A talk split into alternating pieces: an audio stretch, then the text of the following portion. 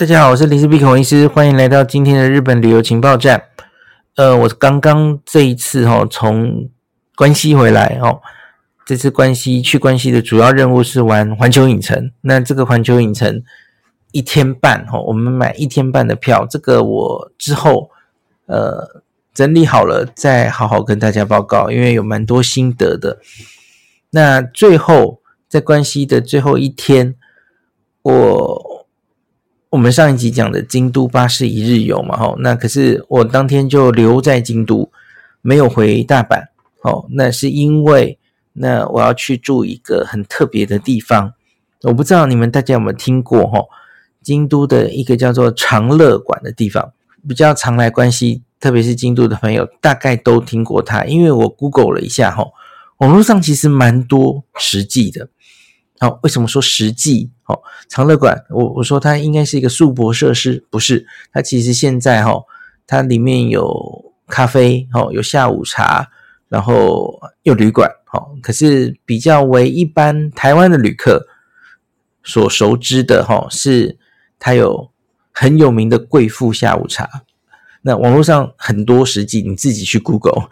那几年前就可能有某个部落客开始写，然后很多人其实都知道这个店，然后其实大家都说，哎，不好订哦，它因为非常受欢迎，那所以呢，像是它平常日啊，呃，是开放这个三个月前就可以订，那假日的话是两个月前，那在官网就可以订，那当然你会日的话打打电话也可以，可是官网其实就可以预定这样子哦，是非常受欢迎的下午茶。那可是我这次来不是只为了下午茶哈，呃，因为可能比较少人知道这个长乐馆它是有住宿的哦。那我们先讲一下这个长乐馆它本身的历史好了哈，它其实就是一个落成于这个一九零九年的一个欧美风的建筑的洋馆哈。那明治时期建起来的哦，你看一九零九年哦，民国前两年呢哦，所以是一个历史非常悠久的洋馆。那他是一个商人啊，很有名、很有钱的商人。那日本人都叫他是烟草王哦，就这个香烟了哦，那种纸卷的烟，呃，是从这个。烟草王他去美国学到的技术，然后开始卖这个香烟，然后就这样赚大钱了哈。所以一直很有钱很有钱，然后所以盖了一个这样子的洋馆。那这个洋馆它就盖在这个圆山公园，它的地址其实在圆山公园里面呢哈。圆山公园，所以它是一个三楼的洋馆，窗外看起来。你就是看到整个圆山公园，然后圆山公园最有名的那个枝垂樱，就离它不远哦。那个妖怪枝垂樱妖怪就就在你眼前，所以它春天的时候非常非常漂亮。那另外它都可以看到那个东山嘛，吼，就是那附近。像像我昨天其实巴士一日游是在清水寺停车场，在那里解散嘛。那我们就慢慢走过来，哈。那你你可以走二三年坂，你您知道，然后一路走过来，走到八坂神社东边的那个，嘿，是东边吗？呃，不对，那应该是南门吧。八坂神社旁边的一个门，哦，然后在那个门附近，呃，你会经过很有名的那个亲子洞 Hisako，就是那附近。呃，他他就在，其实就是在圆山公园，八坂神社圆山公园，然后他就在圆山公园里面哦。那可是因为我们从停车场过去，我们是拖着行李的，拖着行李，你知道要走二三年半，那应该是找死，很累，嗯，也也危险。大家知道，哎，你不能在二三年板上跌倒，对吧？哦，会发生不好的事哈。哦有厄运哦，所以 拿着行李当然也不方便便走二三年半，所以我们其实是往下走哈，往下走，然后呃走比较平的路，不是走这种坡度的路。其实不会绕太久哦。那个大家其实开 Google 导航就就可以看得出来，那个路相对还算平。然后我们会走过八坂塔，然后你会经过那个八坂深根堂，那个很漂亮的那个彩球，很多人和服体验哦，换了和服都会去那里照相。然后其实就是一路都是平的路。那走到接近八坂神社的地方，过了那个鸟居，就是八坂神社境内的那个地方，你就右转哦，往圆山公园外围这样绕过去，然后你就会看到这个非常欧风的一个洋馆，就在你眼前出现哦。那这个洋馆它从落成，它是一个美国的设计设计师设计的哦，当然这是这个富商请他设计的哦。那这个洋馆，我们自己这几天在里面住的感觉就是，诶，有点像在凡尔赛宫里面，当然凡尔赛宫更富丽堂皇了哈。那可是就是一个非常呃精致的一个洋馆，然后你可以住在里面或者在里面用餐哦，是一个非常特别的体验哦。那这个富商烟草王，他盖这个其实就是名义上是他的别邸哈，他是这个自己是住在呃东京哦，虽然他是大阪人了哈，那东京的本邸就是先盖了，那后来他在自己的故乡大阪，呃，对不起，京都大阪这边也盖了一个别邸，那其实他盖来也不是自己住哦，他是。作为这个迎宾，迎这个重要的宾客要接待，那所以他后来其实就长期作为京都的迎宾馆来使用，那接待过很多很重要的客人哈，欧美的或是日本的客人。那有一个最有名的客人跟这个长乐馆的名字“长乐馆”这三个字是有关系的哦。那就是伊藤博文哦，你你会在他的这个馆内有一个匾额，写着“长乐馆”三个字，那其实就是伊藤博文挥毫写的字哦。那我不是很确定这个嗯典故是有多少真实的，可是这是长乐馆的官网自己写的哦。他写说这个。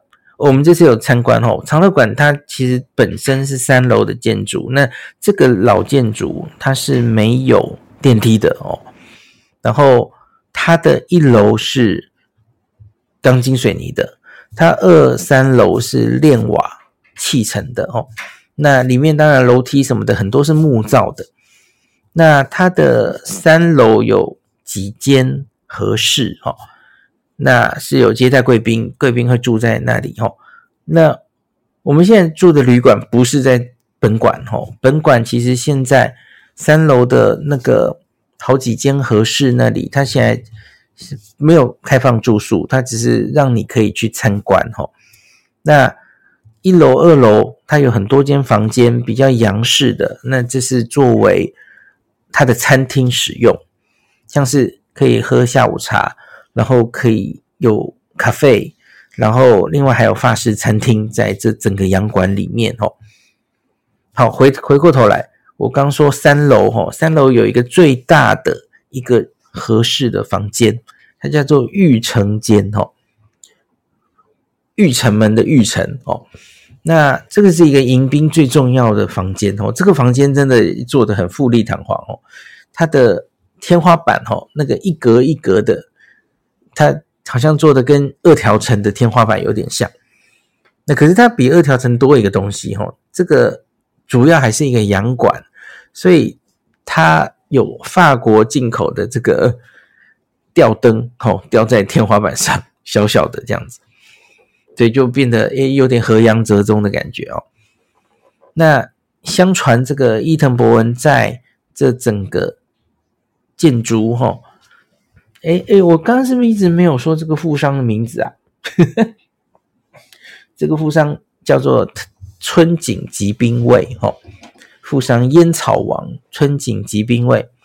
那他盖好了这个别邸，那盖好不久，伊藤博文就被招待有机会来这里住宿哈，住到这个玉城间，然后他从窗外哈就看到东山的景色，深受感动，然后就基于说希望这个喜乐的心可以长久持续下去，因此他就帮这个馆命名为长乐馆这样子哦，而且亲笔挥毫写下“长乐馆”三个字。呃，我不是很确定这个典故大概真实性有多少，可是真的在官网是这样写的哦。然后，所以假如你有机会来参观上面的这个和室，特别是玉城间的话，哈，哎，一定要从窗外看看当年这个伊藤博文受到感动的这个窗景哦。好，可是他不是所有的人走进来，他都会让你参观这个三楼哦。呃，好像他今天跟我说，只有几种情形你可以上来参观哈。一个就是住客，住在长乐馆旅馆的住客，你可以上来参观，他会带你参观。第二个是这里是有办婚礼的哦。我们今天正好是，诶，我们今天是星期一耶，可是我们也遇到了婚礼哈，就是有人在这里办婚礼。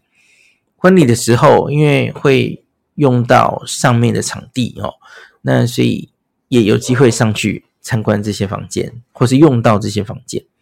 那他另外说，还有一些是比较特别的一些呃一些活动的时候，也有可能用到三楼以上的房间这样子。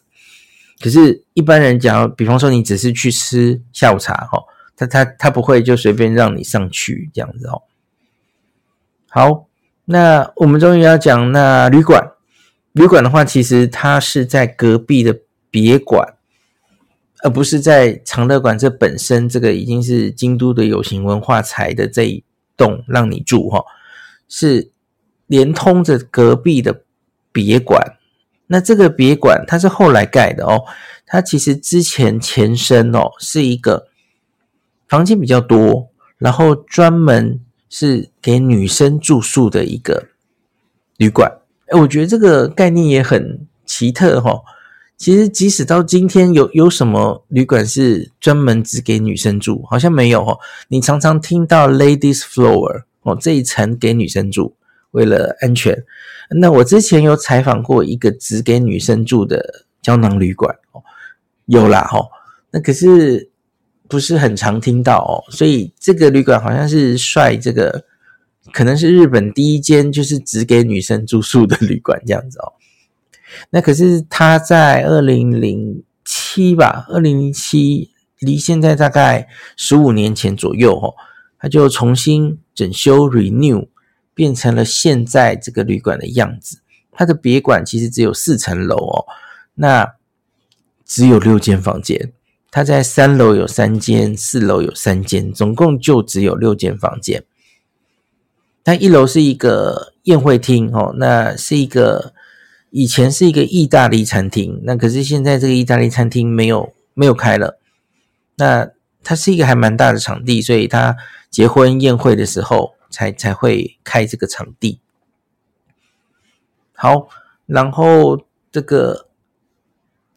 它的六间房间其实格局都差不多，里面的装潢都差不多，大小都差不多哦。那可是三楼跟四楼有差的，当然是四楼的 view 会更好哦，因为它比较高嘛哦，所以它可以看前方都是圆山公园，那可是远方的景它可以看的就比较远，这样子哦，可以看到东山上的知恩院，然后远方这个平安神宫外面的大鸟居哦。的等等这样的，当然四楼的景色会比三楼好，所以四楼当然价钱也会比较高一点点。然后这个房间本身蛮大的，然后里面该有的都有。然后我觉得算做得很不错，有电视，然后它有 DVD，有 CD，然后它在这个房间里就有一些介绍长乐馆的一些影片，那可以给你。你你可以看一下那个 DVD，了解长乐馆的历史哦。那它有一些古典音乐，呃，可以让你放。那当然，他在柜台有更多的电影，假如你需要的话，哦，可以去跟他借来看，哦。电视还蛮大的，还有还有音响，BOSS 音响。那另外，它的浴室里面，哦，浴室有按摩浴缸，然后它也是 View Bath，你可以看着窗外圆山公园泡澡，所以还蛮惬意的。那他的那个备品哦，我觉得他还蛮用心的，因为我他在去入住之前，他就会先问你们是小朋友，呃，男女吼几岁，然后他男生女生会准备不同的备品，然后所以年纪不同，他也会给你准备不同的那个。很很精美的一个布袋，这样你可以让你带回去装装小物的一个袋子哈，给小朋友就是比较活泼的花色这样子哈，所以我觉得他们还蛮用心的。那入住这里，这个冰箱里有很多饮料都是免费的哦。那另外是他在四楼还有一个 lunch 也是一个做的很古色古香的一个浪群然后它有。很多饮料，呃，零食，呃，京都这边名店的一些点心，然后它还有 Nespresso 的这个咖啡机，哦，然后它有一堆那个胶囊，哦，好多口味的，就看起来眼花缭乱这样子。房间里好像也有胶囊，对，可是种类没有那么多，哈，它外面那个 lounge 的哦，胶囊好多。有非常多那个口味哈，假如你有兴趣的话，每个口味都可以去试试看。那四楼除了 lounge 之外，还有一个是展望的空间哦，它也做得还不错。那边有很大面的窗，然后有有可以坐着的地方。那它旁边有放很多呃书籍。嗯，可是多半都是日文的，然后那这个书籍很多，比方说它有米其林盖斗，因为这个长乐馆的旅馆它是有入选米其林旅馆评鉴哦，前几年被评鉴为红四哦，还还蛮高的评价哦。大家知道这个关西的旅馆，不管是京都或大阪，其实会评到红四以上的旅馆，其实也没有几间呢哦。红四上面就是黑五跟红五嘛，吼，其实真的没有几间屈指可数，所以红四其实已经算是很好的评价了，吼。嗯，我没有去找最新的哦，因为他在旅馆里面附的是最新版本，好像是到二零二一年吧，那还是红四的评价，我不知道后来最新的有没有维持在红四。那另外，他当然也有附很多。呃，跟长乐馆本身有关的书籍，哦，比方说，我我我自己翻到一一个很喜欢的书，叫做《日本的洋馆》，他就介绍类似长乐馆这样子的，在那个明治时代，哦，被盖出来的洋馆，它的历史，它的介绍，哦，我觉得看起来还蛮开心的，我还蛮喜欢这样的东西。好，这个是四楼的设施，那个 lounge 哈，三楼、四楼。所有的住客其实都可以去哈，都都都可以享用这个 lunch。我记得它好像到十点。那这个旅馆里面，它还有一些设施很值得跟大家讲的。第一个当然就是我刚刚最前面有提到的，它非常有名的下午茶哈。那这个下午茶，这个据小黎今天吃哈，虽然呃，我先讲一下我们。昨今天一整天的行程是这样子的，哎，应该呃，我从昨天到今天讲好了。我们到的时候大概是五点，那我们就先在他的咖啡哈，他的咖啡有一些轻食，主要是三明治哦，然后就等于吃了我们的晚餐了哦。那第二天早上八点，他有早餐哦，那再来。我们中午就安排在他的法国餐厅吃饭，他有中餐也有晚餐哈，法国料理。那当然中餐会价格比较便宜一些哦，晚餐的 cost 比较贵。好，还没完，因为我就跟他们说，他们原本就是这样安排，已经安排好了哦。那可是又给我们体验，可是我就说，如同我刚刚最前面说的，就是对一般旅客，对台湾旅客来说，长乐馆最有名的是下午茶哦。事事实上也是这样。那对一般人来说比较 affordable 的哈，因为他的住宿不便宜，他的日法国料理不便宜。那可是多半的人其实来自由行的人哈，来预约一下。来体验一下下午茶，这个很多朋友都觉得还蛮值得的哦。虽然下午茶它的 course 它是五千块起跳，它有不同的 course 哦，呃，不同时候、不同季节也会有不同的特别的 plan。最便宜是五千起跳哦。以下午茶茶来说，当然你说哎，好像有点贵哦。那可是你是在一个超过一百一十年的洋馆，非常。呃，有气氛，有历史哦，呃，而且好吃哦。因为据老婆今天吃的，虽然我们你看，我们跟猪一样，从昨天晚上，然后早餐，然后中午吃法国料理，然后马上接下午茶，继续体验哦。我们其实肚子已经很撑了，很饱很饱。可是，在这样的状况下，哎，我们还是觉得，哎，他的这个下午茶真的还蛮精致的哦。每一样都蛮好吃的，这很厉害耶！哦，没都不太含都不含糊哦。不管是这下午茶里面，当然就是整个装起来有热食有甜食啊，对不起，应该是说有咸食有甜食。可是每一样好像都很精致，很不含糊哦。我觉得应该。我今天贴出来，有一些网友在说：“哎，这是是不是只是在吃名气的，吃个感觉的？哈，那其实到底值不值得？我想应该算蛮值得的哈。那也为什么他会这么受欢迎？哦，这个一定要最好是建议要提早预约才约得到。哦，这个就是可以跟大家推荐的下午茶。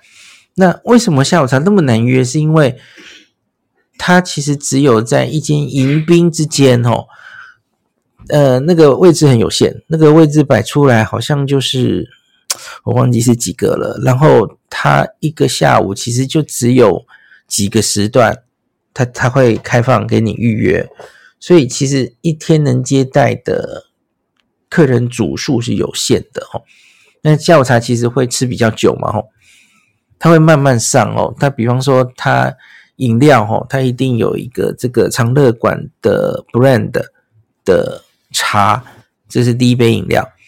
然后等到你们吃了一阵子了之后，他再上第二杯饮料。那个你当然要选第二杯饮料。那可能这个就是你食物已经吃的差不多了，然后第二杯饮料是让大家在那边聊天的哦。所以一组客人其实可以吃蛮久的，所以他其实也没有办法无限制接太多客人这样子哦。很悠闲的这样，而且他其实虽然一楼、二楼有很多间房间，可是用于 afternoon tea 的这一间哦，我觉得它是装潢最以餐厅一楼、二楼的餐厅来说是装潢最漂亮的哦，有放很多古董啊，然后这个墙上的装饰是最漂亮的。那也是我们今天早上用早餐的时候。因为好像昨晚到现在只有我们一组住客，然后，所以我们早上等于是包场，就在那个场地吃早餐哦，就是同一个场地吃下午茶的场地。那因为下午茶通常都是订得满满的嘛，吼，所以我们后来是在别的房间，他他安排让我们吃下午茶，可是通常不是吼，别的房间其实总共大概六间，我记得吼，那是。那不止六间，应该不止六间。那它是用于法国料理或是呃咖啡。我们昨天一来就吃的那个咖啡，它会分散在这几间，呃，让大家用餐这样子。好，所以这个是这几个餐厅跟大家稍微介绍。那还有一个不能不提的是，它有一个酒吧哦。那这个。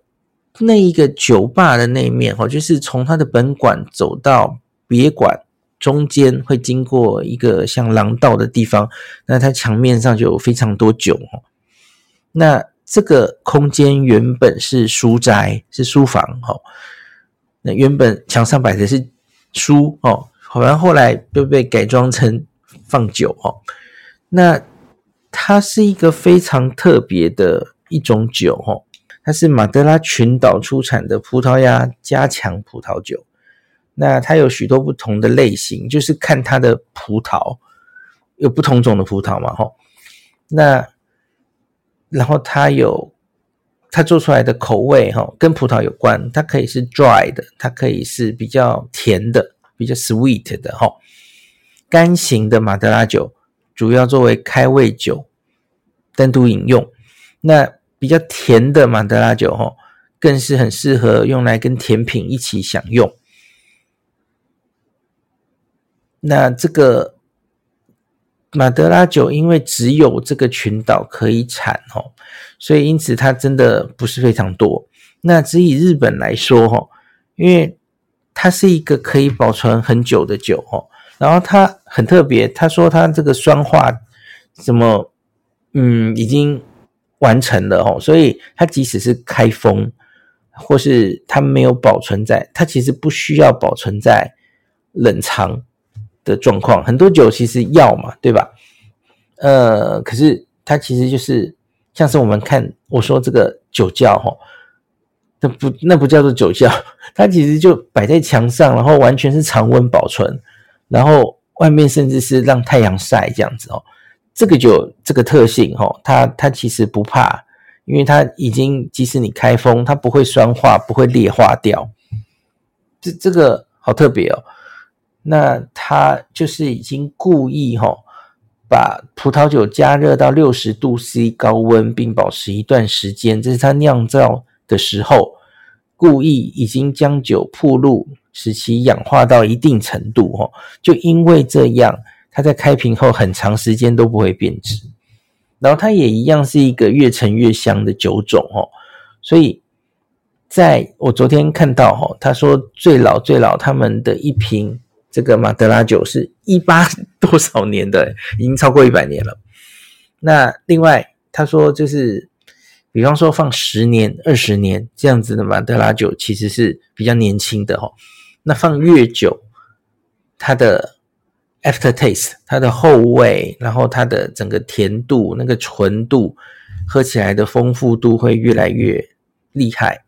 那可能大概他是跟我们说四十到六十年的。马德拉酒可能是藏起来最厉害的时候，那所以呢，只要来这个这样子的马德拉酒的酒吧，有一个大家通常都会希望做的事情，就是想要品尝一下我出生年份的那个马德拉酒。那他这里哈，就是库存非常多，一整面墙都是，所以我们昨天就很开心的喝到了李贵妃的出生年份的酒。然后很不幸的，没有我的出生年份被跳掉了，所以只能喝老婆的。然后他一开始给我们喝了一个，我记得应该是大概十年左右的。哦，那个十年我们已经觉得好好喝哦，哦，怎么这么甜？而且那个后劲，那个余味哦，就可以留在嘴里好久哦，很丰富的味道。哎，我我是一个不喜欢喝酒的人，或是不是很常喝酒的人哦。我我觉得，哎，这个酒好特别哦，很甜呢。那后来喝到了老婆的这个哦，年份比较长的，他们叫 vintage 嘛，哦，年份比较长的。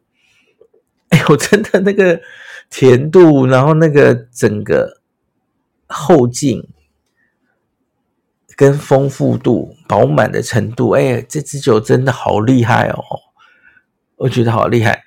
然后，哎，可是呢，因为产量很少哈，取得不是那么容易，所以像是他就跟我说，在日本啊，假如你要有有那么多年份的库存，然后可以去品尝到非常多种种类的马德拉酒哈，他说关系就是这里了哈，关系就是这个。等一下，忽然忘记我现在在讲什么。好，关系就是长乐馆的这一个这个马德拉酒的 library 哦，就是这里。那它是在每天的九点以后营业。好，每天晚上九点，因为他我们一到的时候 checking 的时候，他就让我们坐在这里办理一些 checking，所以他白天不是酒吧哦，他九点以后才变成酒吧。那关西是只有这里，那整个日本关东的话，就只有银座有一间，那间也许规模更大哦，那间就是专门收藏马德拉酒的哦，在银座，诶，是六丁目吗？我我他有给我店名，那我会把这个店名再摆在 Podcast 的前面哦。那我初步看了一下它的官网的说明，它其实就有。诶，虽然稀有，其实我觉得它没有很贵耶。像是他就尝试说，你可以用不同的葡萄品种品尝不同的马德拉酒。第二个，你可以用不同的年份来品尝，比方说，他就给你呃几个年份的哈，最多到三十年，好像类似这样，什么五年、十年、三十年，你就品尝不同年份的马德拉酒，感受它们的不同。然后那样子。好像才日币几千块，没有我想象中的贵，诶，就就喝得到了哈，在银座的一个特别收藏马德拉酒的地方。他说关东就这里，那关西就是长乐馆，那所以我们昨天认识了一个很不错的，喝起来感觉很好的一个酒种哈，那也介绍给大家认识一下。昨天真的是开了眼界了，而且。李贵妃喝到了她自己的年份酒，非常开心哦。好，大概就这样。长乐馆应该已经讲完了哦。你住在长乐馆的时候，真的还蛮忙的，因为你看餐厅这么多哦，然 后还有酒吧，然后需要的话哦，因为它其实，呃，理论上长乐馆这些餐厅，它好像大概。应该是九点左右就全部关了哦，所以一般人是不能再进出长乐馆了。那可是住客当然二十四小时，你有钥匙，其实都可以从它的侧门出入哦。那它的侧门出来，然后往往外走，其实你很快就会到那个吉永，好，八坂神社外面那个很热闹的地方哦。那可是我们昨天原本入住啊。入住前有在想说，哎，那是不是吉永很热闹嘛？哦，要不要出去逛逛哦？然后外面应该什么店都有哦。哎，结果后来因为住进来就觉得太舒服了哦，又太难得了这个房间，呃，装潢还蛮高级的，住得很舒服哦，就觉得不想再出旅馆了。这故事好像在奈良也听过哦，就就住进来就不想再出去了哦，所以我们最后就没有出去逛。那可是你要真的要出去逛的时候，地方还还真的蛮多的哦。就是整个我刚刚说从清水寺走过来那个，其实您您知道二三年版就够你逛了。然后走到外面吉用八坂神社外面，那当然也非常好逛哦。好，所以它的周边我觉得还还不错哦。那处在一个很重要的位置。好，那。订房的话，其实我看也不难，反正它的官网或是在很多 OTA 的订房网站，其实也都有。那可是价钱可能就稍微比较贵一点吧。哦，可是我我自己今天有看一下，好像也也没有到大家太不能接受的范围，这样，因为它房间真的蛮大的哦。好，所以我觉得这也许可以推荐给大家哦。可能不好订，因为它总共才六间哦，所以因此这个大家假如想来的话，可能也得就如同吃他的下午茶一样，要提早规划哦，早些预定哦，不然可能不好订。好，以上就是今天跟大家分享京都长乐馆的分享。感谢您收听今天林氏璧孔医师的日本旅游情报站。疫情后的时代，孔医师回到旅游部落客林氏璧的身份。